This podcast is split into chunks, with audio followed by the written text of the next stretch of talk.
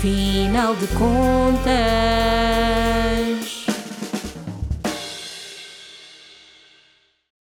Olá, este é o podcast No Final de Contas. Eu sou a Sara Antunes e comigo está a Patrícia Barão, responsável do Departamento Residencial da JLL Portugal. É vice-presidente da Associação Portuguesa de Profissionais e Agências Imobiliárias, a APMIP, e fundadora e diretora da WIRE, Women in Real Estate. Paralelamente, coordena o curso executivo de consultoria imobiliária no ISEC, onde é também professora no curso de gestão imobiliária de luxo. Bem-vinda, Patrícia. Obrigada, Obrigada por ter uh, vindo uh, partilhar aqui algumas, uh, alguns conhecimentos connosco.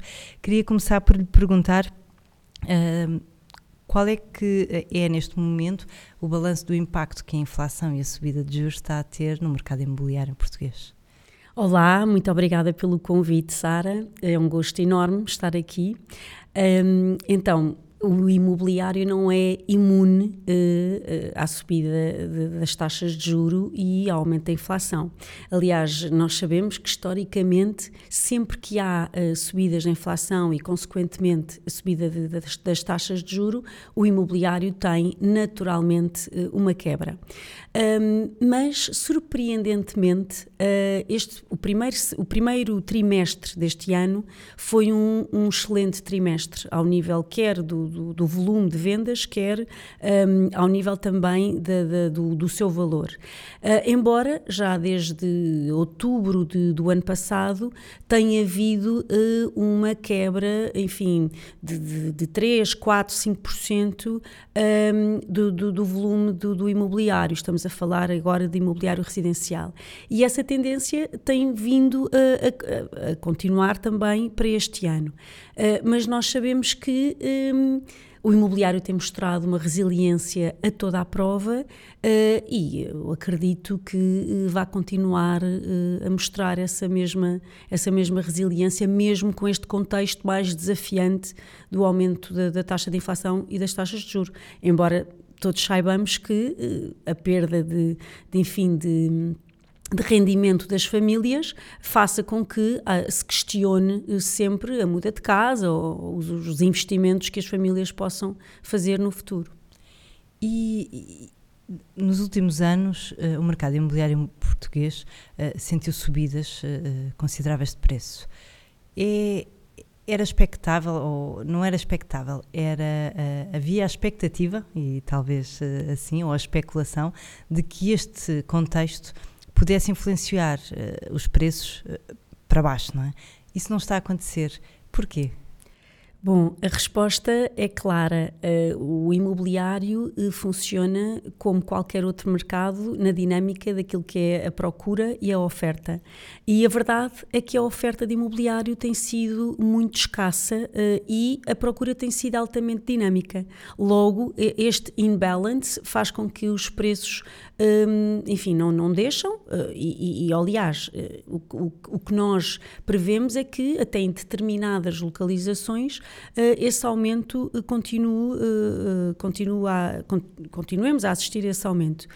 o ano passado, o aumento do, do, dos valores do imobiliário já rondou cerca dos 12%, embora nós também tenhamos que fazer uma análise daquilo que tem sido a base do valor do imobiliário. Porque quando olhamos para o grande centro de Lisboa, nós vemos que os aumentos têm sido residuais e abaixo dos dois dígitos, mas depois quando olhamos para as outras localizações do país, e aí entramos em localizações eh, como a Guarda, como localizações que possam ser consideradas não tão centrais ou não tão como as grandes cidades, aí sim houve um aumento de dois dígitos no, nos preços. Porquê? Porque a base da análise é uma, ba uma base muito baixa. Portanto, quando partimos de uma base baixa, o aí volume é menor, o é? volume, exatamente. E, e, como é que se contorna esta falta de oferta? Porque uh, o problema uh, essencial uh, é esse, não é? É que não, a nova oferta não, não existe, ou praticamente é inexistente. Como é que se contorna este problema no mercado imobiliário? Se é que é um problema. Eu diria que é um grande desafio Um, e bom, e poderíamos ficar agora o resto do podcast a, a, falar sobre o tema, mas eu diria que nós podemos talvez dividir aqui um, estas ideias em, em três fases. Eu diria que a curto prazo, a única forma de nós trazermos produto novo para o mercado é nós entrarmos na questão fiscal. Nós darmos, uh, quando eu digo nós, nós enfim, país, não é? país, não é? Olharmos para, para quem toma as decisões a este ponto, que é nós fiscalmente conseguirmos ser atrativos o suficiente para trazer uh, para o mercado produto novo e incentivar os investidores e quem está atualmente no mercado a uh, investir em imobiliário para que esse produto venha para o mercado. E eu aí, a curto prazo, eu diria que nós só conseguiríamos isto pela questão fiscal.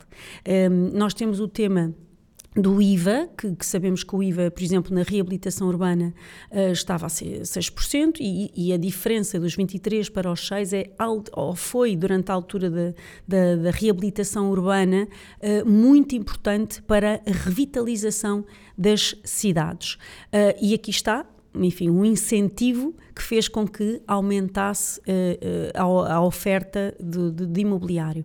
Portanto, eu diria que ir diretamente ao tema, ao tema fiscal. Uh, depois, eu, eu acho que se nós formos olhar a mais longo prazo, nós temos que olhar para as cidades de uma forma enfim, mais orgânica, ou seja, uh, como é que nós uh, podemos criar oferta nova e ao mesmo tempo termos uma rede de transportes que permita quem trabalha em Lisboa não, não estar duas horas no trânsito e poder chegar ao seu emprego em 20 minutos ou vá lá, no limite em 30 minutos. E, e aí nós temos que ir para, para temas estruturais como olhar para as cidades, para a dinâmica das cidades e perceber como é que nós podemos melhorar a nossa rede de transportes para podermos ter as famílias, eh, enfim, a ter uma qualidade de vida onde não passem horas no trânsito, que é o que acontece atualmente quando se vive fora da cidade. E não podemos ter no fundo, ehm, a ilusão de que eh, vamos todos morar no centro de Lisboa, porque realmente isso não faz sentido, não acontece em nenhuma outra cidade da Europa. Sim, temos um exclusivo, não é, hoje em dia. Claro, e, e nós não podemos também depois olhar para aquilo que são hoje as nossas cidades e ficar muito espantados quando os preços são os atuais, porque se nós formos a 10, 15 anos atrás, nós às 7 da noite ou 8 da noite não conseguiríamos, se calhar, estar tranquilas na Baixa de Lisboa, porque o ambiente, enfim, era completamente uh, até perigoso. Hostil. Uh, exatamente, é? e hostil. Portanto, e, e, esta, e nós temos que ser honestos na forma como olhamos para o imobiliário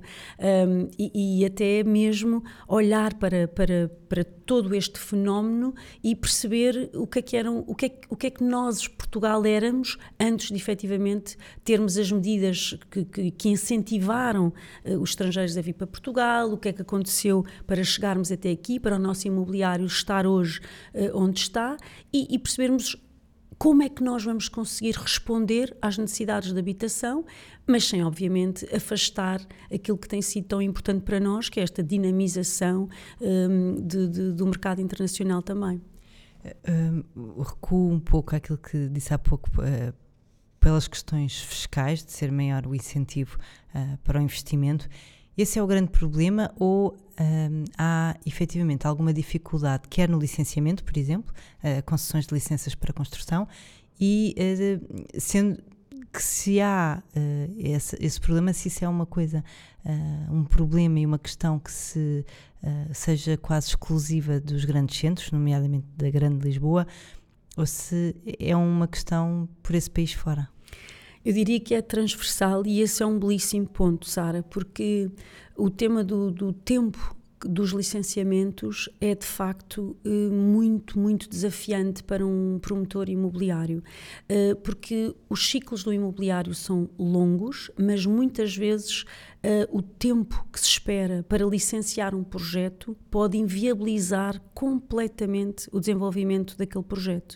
Uh, e nós temos esse tema, não é só, no, não temos só na Câmara das Grandes Cidades, nós sentimos é mais leveza quando entramos em câmaras que são mais ágeis e câmaras que são, enfim, que têm uma dinâmica um, que não é tão, tão, tão densa e tão, enfim, e, e, com tanto volume de trabalho como são, por exemplo, as câmaras de de, Lisboa e do Porto, mas mesmo entre estas duas câmaras há de facto uma grande diferença na forma e no tempo que os projetos demoram a licenciar. E quando nós olhamos para um projeto imobiliário e quando sabemos que um promotor, um, porque um promotor ou um investidor, ou os dois, no fundo, quando tomam a decisão de investir em Portugal e de desenvolver um projeto, eh, têm o seu business plan e, no fundo, têm os timings para aquela promoção, quando ela realmente resvala uh, para dois, três, quatro, cinco ou mais anos, isto tem um impacto uh, enorme naquilo que é o, o, o, business plan que foi inicialmente pensado. E, e pronto, e, e este é um fenómeno que nós, que nós vemos a acontecer uh, todos os dias e que, e que tem um impacto muito grande também na nova oferta que vem e, e, e até no afastamento de, de quem possa ter interesse em investir em imobiliário em Portugal. E uh, também pegando num, numa parte que, que, referiu há pouco, no caso dos estrangeiros, qual é o peso que os estrangeiros estão a ter na subida de preços das casas? Porque há, há uma grande. Uh, há, uma, há, há, muita, muito diz que disse e muita especulação em, há, em torno desta questão. Sabemos que é a falta de oferta que efetivamente torna, uh, faz com que os preços subam, porque lá está, não há oferta, há quem dê mais, não é? Portanto, o preço sobe mas qual é o impacto? que É possível calcular? Sim. Então, nós em 2022 foram transacionadas 168 mil uh, casas um, e sabemos que o peso do mercado internacional foi de 6%. Portanto, temos 6% de clientes internacionais nestas 168 mil uh, casas vendidas. Um, Obviamente, quando nós olhamos para a cidade de Lisboa, esse peso é bastante superior. Eu diria que poderá rondar à volta dos 30% o peso do mercado internacional. Agora, nós temos que olhar para uh, o fenómeno do mercado internacional. Uh, nós sabemos que o ticket médio de investimento de um cliente internacional ronda os 540 mil euros. Estamos a falar de, do valor de compra. Do é? valor de compra. O valor de compra deste segmento internacional, ou seja, uh, uh, o, o, o, valor médio da transação de um cliente internacional ronda os 540 mil euros. É este o valor. e sabemos que, quando olhamos para os, no fundo, a maioria, a maioria dos, dos do, do, do, do a maioria de, de, ou seja, a maioria das pessoas que compram casa em Portugal são, são portugueses, ou seja, são, é o cliente doméstico. E esse ticket é bastante inferior, ou seja, nós estamos a falar de, de transações que rondam os 140, 160 mil euros uh, a transação, ou seja, o, o ticket de investimento de uma família portuguesa. Uh, portanto, quem está a dinamizar este mercado, o mercado residencial, eh, é um mercado doméstico ehm, e mais, e também sabemos que uh, eh, 82% destas transações foram, foram usados, ou seja, foram imóveis que foram transacionados entre uh, particulares. Estamos a falar dos, do todo ou em... Do todo, do ou todo. seja, das, 160, das 168 mil unidades vendidas. Pois não há oferta de novo, não é? 8, exatamente. 82% são imóveis usados. Portanto, e quem dita o preço de um imóvel usado é o proprietário, que na maioria são famílias, são particulares. Portanto, de, desde que alguém pague, não é? Desde que alguém pague. Obviamente. Portanto, ou seja, nós estamos uh, a assistir a uma dinâmica onde, quando o tema do mercado internacional surge, é importante nós percebermos porque é que este peso tem aumentado, porque é que, se calhar, temos hoje em dia os americanos a olhar para Portugal, coisa que não olhavam uh, há, dois, três, quatro anos atrás, e hoje em dia é uma das nacionalidades com mais peso na, na, na, compra de casa, e temos que olhar para todos os fenómenos. Eu gosto muito de dar este exemplo porque eu acho que isto, para quem nos possa estar a ouvir, é, é um, enfim, é, um, é, um, é, é talvez uma forma interessante de olhar para o imobiliário. Eu diria que o imobiliário, o setor imobiliário funciona como a, a, nossa pele, ou seja, nós temos que olhar para tudo o que acontece no nosso corpo para perceber quais são uh, os sintomas, de, neste caso macroeconómicos, que possam estar a, a, acontecer, que depois sim vão ter efeito uh, no imobiliário. É, é, é, um exemplo que eu gosto de dar que, que de, um, de, uma pessoa que eu gosto muito de ouvir falar, que é o António Gil Machado, da Vida Imobiliária, uma pessoa com quem eu tenho aprendido imenso e eu gosto muito desta, eu gostei muito quando ouvi dar este exemplo, porque eu acho que é exatamente o que se passa uh, no setor imobiliário, que é este setor vai dando sinais de ou vai crescendo ou abrandando ou diminuindo consoante uh, as várias o, o contexto que nós estamos a viver. Portanto, e é e é isso que acontece. Nós temos agora uma realidade que não tínhamos há uns anos, que é temos estrangeiros a comprar casas uh, em Lisboa e no Porto. Antigamente o mercado internacional estava concentrado no Algarve, não é? E eram os ingleses, os irlandeses, os alemães. E agora não. E agora temos uma dinâmica nas nossas cidades que nós não tínhamos há, há uns anos. E obviamente vamos ter que saber viver com isto, vamos ter que saber ter casas para todo o tipo de clientes que nos procuram, sejam estes clientes internacionais que procuram casas, se calhar, com outras características, sejam as famílias portuguesas que têm o direito a ter uma habitação condigna e também nos cabe a nós arranjar soluções para, para essas famílias. Portanto, vamos ter que olhar para tudo isto e arranjar as melhores soluções para, para este tema. Sendo que aquilo, eh, tendo em consideração os valores de transação eh, entre estrangeiros e portugueses, estamos a falar de um mercado talvez um pouco diferente, ainda que isso tenha efeitos depois, não é? Porque uh, nos, nas outras camadas, porque imagine se uma classe média alta não consegue depois uh, comprar as casas que estrangeiros estão a comprar com maior poder de compra, acabam por uh, comprar um bocadinho mais abaixo, mas influenciar o resto do mercado também. Sem dúvida. Já agora, olhando agora para o momento em que estamos, que estamos a atravessar, quem, como é que nós, eh, quem, quem está a pensar comprar casa ou vender casa, quais são os cuidados ou o que é que diria a alguém que está a comprar e a alguém que possa estar a vender casa? Essa, essa é uma pergunta ótima porque tem sempre muito a ver com, uh, com o contexto da vida de, de, de cada, quem, um, é? de cada um, não é? Pronto, então. Mas eu diria que um, a dinâmica de compra e venda de casa vai sempre existir. Há sempre famílias onde nasce mais uma criança, há sempre um casal que se divorcia, há sempre uma necessidade de uma casa maior ou de uma casa mais pequena e nós viemos de um contexto de uma pandemia onde todos tivemos ali confinados às nossas casas e, essa, e a necessidade. Repensámos na nossa casa. E é? repensámos completamente a nossa forma de viver nas nossas casas. Portanto, nós viemos de um contexto que nos levou a olhar para as nossas casas de uma forma diferente. Portanto, eu diria que vai sempre existir uh, esta dinâmica.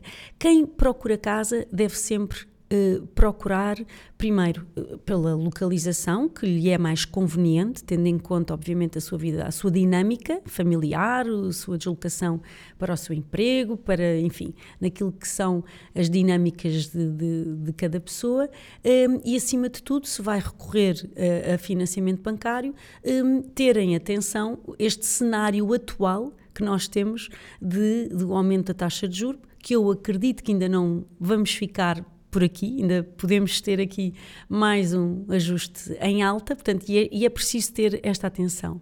Um, que, é algo que, aliás, os bancos já fazem antes de conceder, não é? é mostrarem esses cenários. E ainda bem, porque sim, eu acho que nós aprendemos todos muito uh, com a última, com a crise, é? última é? crise. Portanto, ainda bem, a nossa banca hoje está muito melhor preparada para nos ajudar e nos aconselhar sempre às melhores decisões. Portanto, mas é sempre uma decisão da família, não é? Fazer esse exercício. Até quando, qual é a nossa taxa de esforço um, e pronto, e fazer essa análise de, de, enfim, de literacia financeira que temos todos que ter quando olhamos para a gestão do nosso dinheiro e da nossa vida. Uh, mas, uh, acima de tudo, uh, ter muito, muita atenção à localização, às dinâmicas da família e, obviamente, depois procurar um imóvel que corresponda àquilo que são as necessidades de cada um. Quem está a vender, eu diria que há toda uma, há toda uma, enfim, uma, uma preocupação que, que, que, é preciso ter para garantir que o imóvel está com, enfim, com, com tudo em ordem e recorrer, obviamente, eh, às consultoras eh, e agências que, que são especialistas neste tipo de transação para que possa, obviamente, ajudar a fazer uma proposta onde se possa chegar àquilo que é o valor de mercado daquele imóvel, porque muitas vezes eh, os proprietários proprietários põem alguma carga emocional em cima do imóvel e porque houve alguém que disse que não, agora esta localização está muito inflacionada e a casa agora já vale mais 30 ou 40 ou 50% e enfim, e é preciso uh, fazer uma análise uh, real de, do valor do, do, imóvel e isso, no fundo, as agências e as consultoras são, um, são enfim, uh, o canal certo para fazer este trabalho. Um, porque, como dizia a Sara há pouco, há também muita xisma às vezes à volta de, deste tema. Um, e pronto, e saber qual é que é o valor correto e colocar a casa uh, nos canais certos para ir uh, àquele target que é o target para, específico para aquele imóvel. Muito bem. Dicas deixadas? Dicas deixadas, que é sempre muito importante. Às vezes, às vezes os proprietários pensam que o, o, vender a casa sem recorrer a uma agência é a melhor decisão e não é. Um, eu acho que o consultor imobiliário, ao fazer, muito, ao fazer bem o seu trabalho, vai saber uh, dar ali um, um bom, um, ali uma boa, uma boa consultoria de forma a que a casa seja transacionada ao melhor valor e da melhor forma. Portanto, e às vezes isto falha aqui quando, quando, se, quando se quer dar o salto aqui. Às vezes não etapa. sabemos como encontrar um bom Uh, um bom especialista, não é? Às vezes é, é, como em tudo na vida, não é? Um bom dentista, um bom médico. A JLL um bom, aí pode ajudar. um bom agente imobiliário.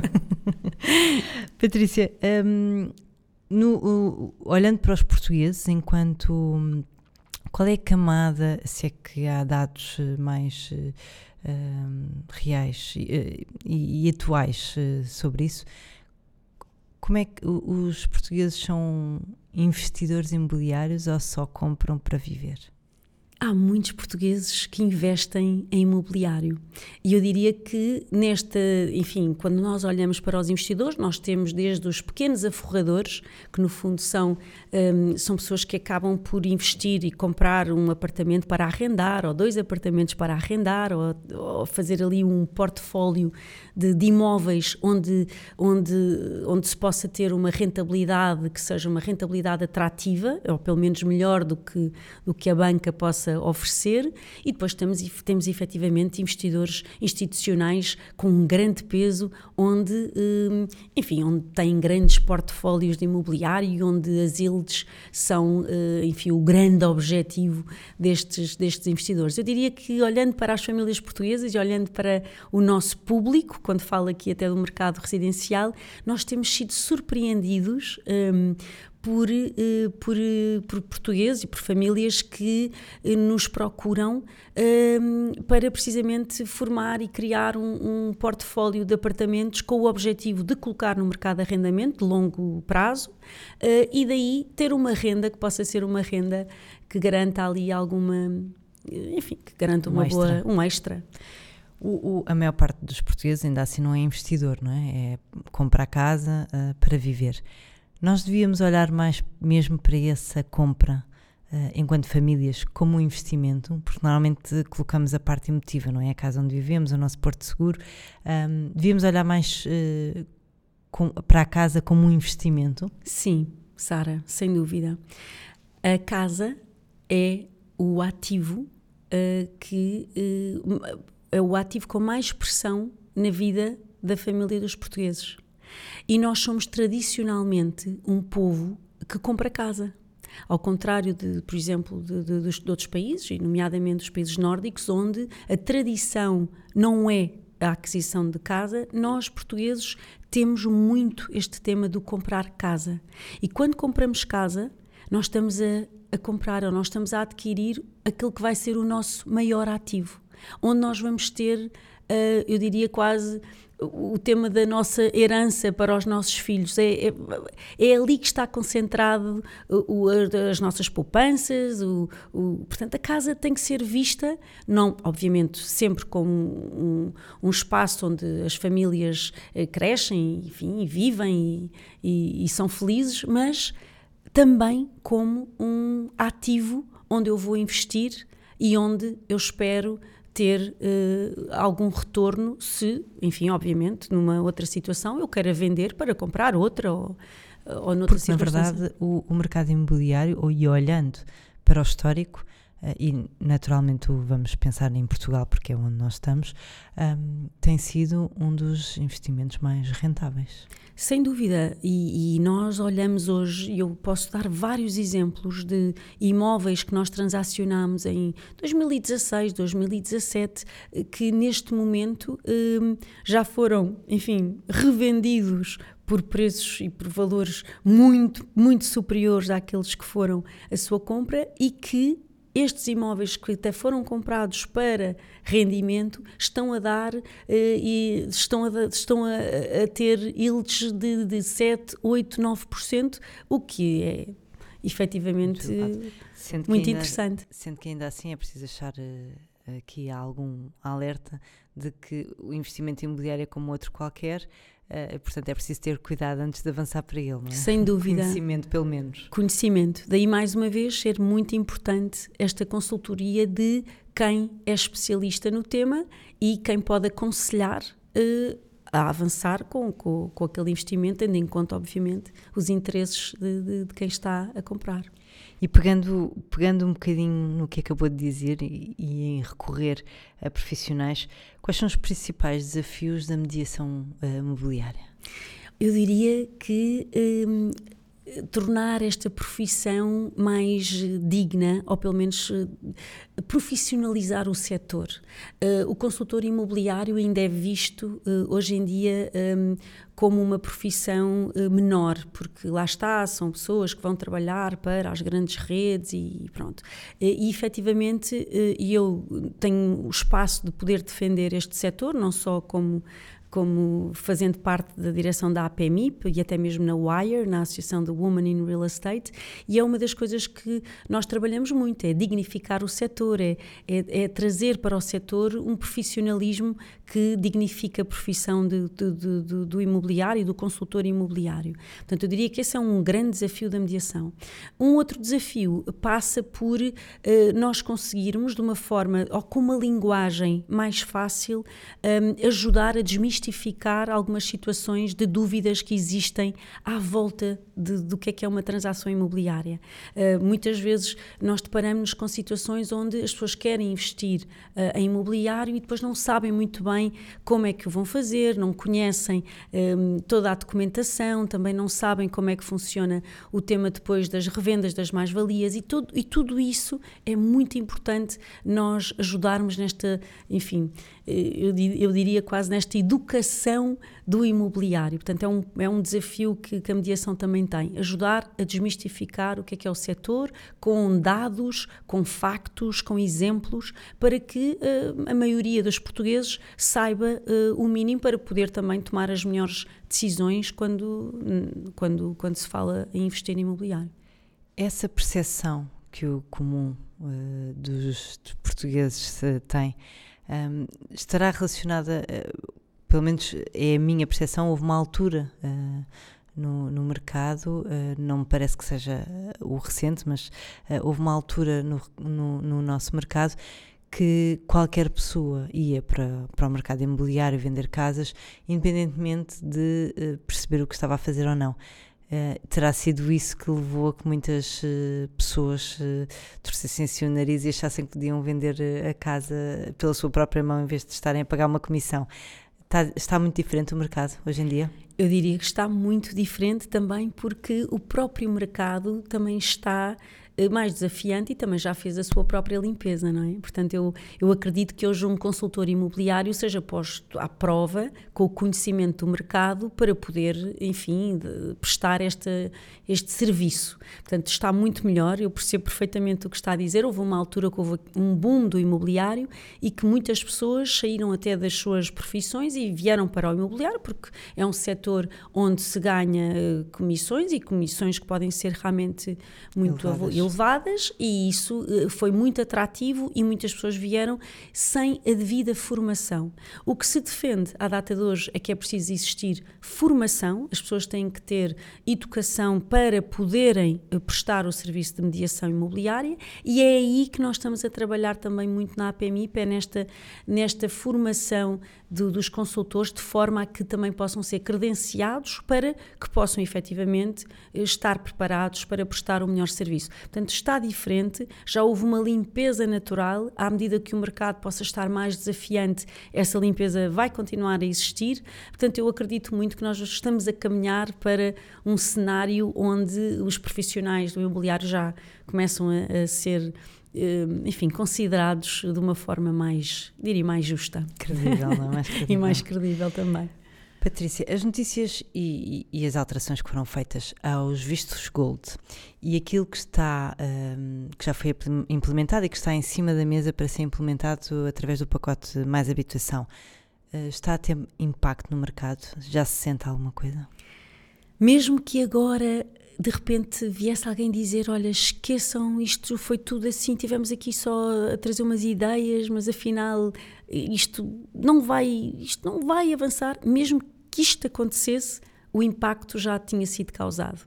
Portanto, nós já, já conseguimos passar uma mensagem negativa para fora sobre uh, todo, todo este programa de mais habitação, que atenção, tem coisas muito positivas e há pouco falámos no licenciamento e é uma das medidas que eu acredito que terá impacto, esta agilidade um, eh, que se pretende com, com, também com uma, com uma iniciativa ótima do programa Mais Habitação, mas no que diz respeito ao tema de, de, dos vistos Gold, um, aí o impacto foi extremamente negativo, no sentido em que a imagem que passou para fora foi que Portugal já não recebe bem o investimento internacional e que uma medida que foi criada, que foi uma medida de atração de investimento estrangeiro para Portugal, eh, está, portanto, prestes a terminar e enfim, o que foi dito há uns anos, hoje já deixa de fazer sentido. E uma das coisas que para o mercado de investimento é dramática é esta falta de confiança que o investidor tem no mercado. Uh, só o facto de se falar no assunto e de saírem nas notícias e de nós termos saído pelas piores razões uh, uh, nos mídias internacionais, só isso já abanou o mercado e já teve um impacto negativo. Portanto, agora estas medidas, na minha opinião, são claramente medidas de, de, de enfim, eu diria quase de cariz eh, político, que não, que não fazem qualquer sentido numa altura destas, onde nós deveríamos estar era precisamente a criar incentivos de atração e não o contrário, e não estar a acabar com os incentivos que nós lançámos até aqui. Portanto, isto para mim é um perfeito uh, nonsense e acho que são, não é um tiro no pé, são dois tiros, um em cada pé e nós vamos pagar, vamos pagar esse preço mais, mais à frente. E não são os 26 mil uh, vistos que foram, uh, enfim, dado, criados desde o início do programa até agora, quando, quando, há pouco lhe disse que só num ano foram 168 mil transações feitas, portanto, não é aí que está o impacto. E o impacto na imagem do país, o impacto que nós passamos para fora, esse sim é, é, é muito mau quando nós quando nós temos a nossa riqueza muito assente naquilo que é o turismo e, obviamente, também o setor do imobiliário com grande peso e, e que precisamos, obviamente, do, do, do, do, da atração do investimento internacional para o nosso país em todas as frentes do setor. Portanto, é, é, é, é até quase para quem trabalha em imobiliário há tantos anos e, e, e, no fundo e eu já passei por algumas, alguns ciclos e algumas crises um, é, é, até entristece-me porque uh, nós, no fundo, uh, nós, queremos, nós queremos trabalhar, não é? Nós queremos fazer com que, com que a dinâmica do setor continue. E este tipo de, de situações, este tipo de decisões tem um impacto muito grande na imagem, porque depois nós vamos. Nós ainda, ainda ninguém nos vai explicar qual é que é o resultado ou qual é que pode ser o resultado uh, deste programa. Ainda ninguém vai dizer, não é? O, o que é que nós vamos ganhar com, com Na isto? verdade, ainda não está bem fechado, porque ele agora está no Parlamento. Certo, não é? certo. Não, não está, mas já, enfim, já andamos à mesa a discuti-lo e eu já tenho feito parte de vários fóruns onde a discussão vai ao ínfimo pormenor.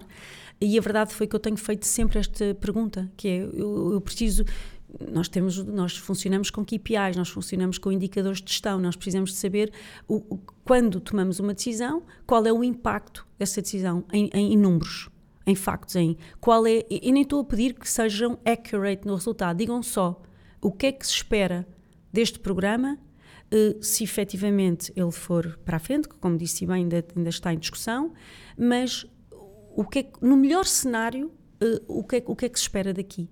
Qual é que vai ser o cenário daqui a, a, a quatro, daqui a cinco anos? O, o, que é que se espera destas medidas? E, e é aí que eu sinto que ainda ninguém me conseguiu dar uma resposta. Ainda ninguém veio conseguir, ou pelo menos a mim, que tenho feito e tenho feito e participado em muitas conversas sobre o tema, uh, qual é que é o resultado de, de, de, deste programa? Ou qual poderá ser? Um, os vistos gold são determinantes para o investimento internacional? Não. São poucos, não, é? não. Tendo em consideração os números que, que acabou de, de partilhar, Sim. não é por isso que os, que os estrangeiros não. investem, não é? Não são mil unidades por, por ano que que vão fazer aqui a, diferença, mas eu diria que vão haver, obviamente, cidades mais impactadas, Uh, mas é o tema da imagem, que é como é que nós lançamos um programa, como é que nós, nós estamos a, dar ou, ou a, a, atrair uh, investidores. A palavra investidores aqui nem, nem faz muito sentido, mas como é que nós, nós estamos a, a, transmitir uma série de condições e depois a seguir há uma alteração e já vamos dizer que afinal as condições não são estas, que passam a ser outras e normalmente quando tomamos estas decisões são sempre situações de, de, de castrar, de limitar, de é, é, difícil este, este dano na imagem, é complicado. Ainda Mais do que o número. Sim. Ainda assim, Portugal continua a ser atrativo para investimento. Graças a nós, que eh, os fundamentals do, do nosso país continuam, não é? Aquilo que nós temos de melhor Uh, continua, nós continuamos a ser este país incrível onde temos infraestruturas de saúde, educação, um, rodoviárias. Nós, nós, temos um país extraordinário e, e, não é só por, por termos um clima ótimo e termos uma gastronomia excelente, nem sermos um povo hospitaleiro. É a combinação de vários fatores, a, a segurança, um, o, o nós conseguirmos criar condições de vida e ter uma qualidade de vida que é muito valorizada pelos estrangeiros e tudo isto está cá.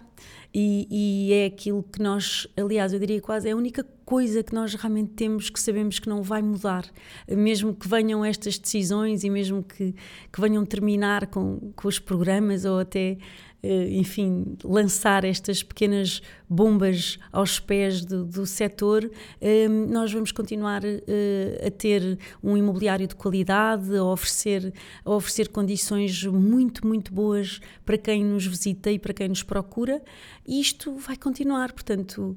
E, depois temos, e depois temos um país que é um, um país que oferece tudo com uma qualidade incrível, não é? Nós estamos aqui em Lisboa e em 20 minutos estamos, estamos numas praias incríveis do Guincho, ou em uma hora estamos na costa vicentina ou na costa alentejana com uma comporta, com aquelas praias incríveis e ainda conseguimos ter esta esta maravilha de país que, que somos uns sortudos. somos muito sortudos. E, e, temos e temos muita muita muita sorte. E não podemos às vezes nós como, como damos por dado adquirido acabamos por não valorizar tanto, ou pelo menos a, já faz parte, não é? Já faz parte, mas depois nós que vivemos muito esta realidade do mercado internacional e ouvimos os, os estrangeiros a, a, comentarem connosco o, o, bom que é viver cá e, e, as condições que nós temos, um, isto, isto depois faz-nos realmente valorizar cada vez mais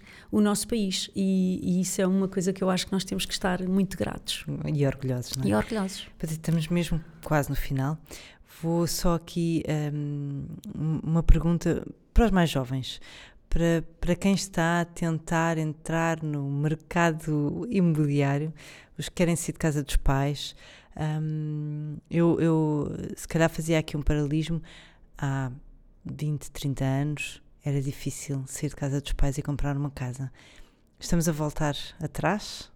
Uh, como é que os jovens uh, devem olhar para o mercado imobiliário? É verdade, esse é um dado. Aliás, os, os dados demográficos são, têm tido alterações incríveis.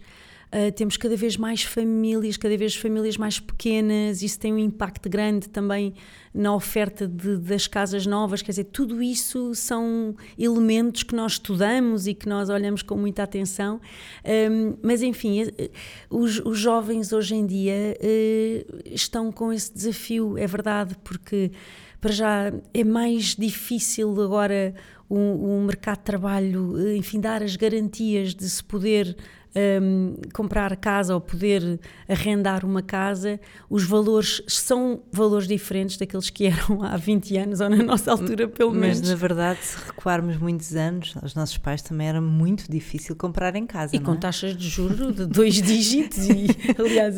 Um cenário bastante diferente do atual, muito para pior, não é? Pior, é verdade, é verdade. As pessoas esquecem-se disso. Eu tive, eu tive a olhar para, para esses números há pouquíssimo tempo e realmente pensei que realmente é, é, mesmo, é mesmo interessante analisar esta evolução. Mas os mais, jovens, os mais jovens estão a viver hoje com desafios com desafios diferentes daqueles que nós tivemos e até, enfim, a geração antes da nossa, mas eu acredito que, eu acredito que, que apesar de serem mais tarde, casa dos pais, nós, nós sabemos isso e também tivemos a analisar esses dados há pouco tempo, um, há soluções agora que também não existiam antes, há, há situações onde existem estes espaços de co-living e estes espaços onde se podem fazer o share de, de, de apartamentos um, entre, vários, entre várias pessoas, há conceitos agora agora novos de, de imobiliário que também estão a dar aqui uh, uma nova dinâmica ao, ao tema do, do, imobiliário para os jovens. Portanto, eu acredito também que vai sempre aparecendo, vão sempre aparecendo algumas soluções, mas há alguns temas que nós efetivamente não conseguimos uh, fugir, não é? Que é o tema da.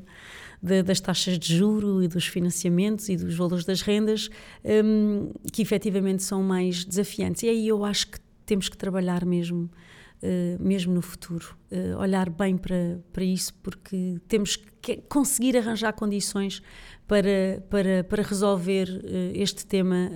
Proporcionar casa a todos, não é? E não, não, o, o que nós sabemos é que não vão ser medidas com efeitos Imediatos. num ano ou dois, são medidas que vão. O mercado imobiliário demora sempre um pouco mais a, a produzir efeito, não é? Sim, são ciclos longos e, e pronto, e nós uh, temos que saber que as medidas que tomamos agora vão ter o seu impacto bem mais à frente. Patrícia, mesmo para terminar, não, poderia, não, não podemos deixar de olhar um pouco para o futuro. Tivemos aqui a fazer um balanço, olhar para o passado, um pouco para o futuro, que é, no final de contas, que é que será que podemos esperar para este segundo semestre do ano, se é que eh, a bola de cristal está disponível? então, eu diria que hum, há uns meses eu estaria, uh, enfim, mais renitente nessa questão hum, e hoje eu estou mais confiante. Eu acredito que eh, nós vamos ter aqui mais, um, mais uma, uma subida de juros. De juros. 25 pontos. Sim, 25 pontos. Eu, base, eu, eu acho que ainda vamos ter aqui mais este desafio, mas depois eu acredito no, no eu acredito que a partir de, de, do final deste ano, princípio do, do próximo, vamos começar a, a assistir aqui a alguma, a alguma melhoria um, e acredito que já a partir do segundo, eu diria, a partir do segundo trimestre de 2024, vamos começar já a entrar em alguma estabilização e eu, eu sou muito, muito otimista com o nosso setor imobiliário, portanto eu acredito que nós vamos entrar aqui numa nova boa fase. Agora, uh, sabemos é que vamos ter que trabalhar muito a oferta e vamos ter que criar aqui condições para que haja uh, oferta nova no mercado e oferta para os vários segmentos da procura. Portanto, é aí que nós vamos continuar a trabalhar. Obrigada, Patrícia. Este foi, no final de contas, com Patrícia Barão, responsável do Departamento Residencial da JLL Portugal. Quanto ao Doutor Finanças, pode acompanhar-nos em doutorfinanças.pt e nas redes sociais.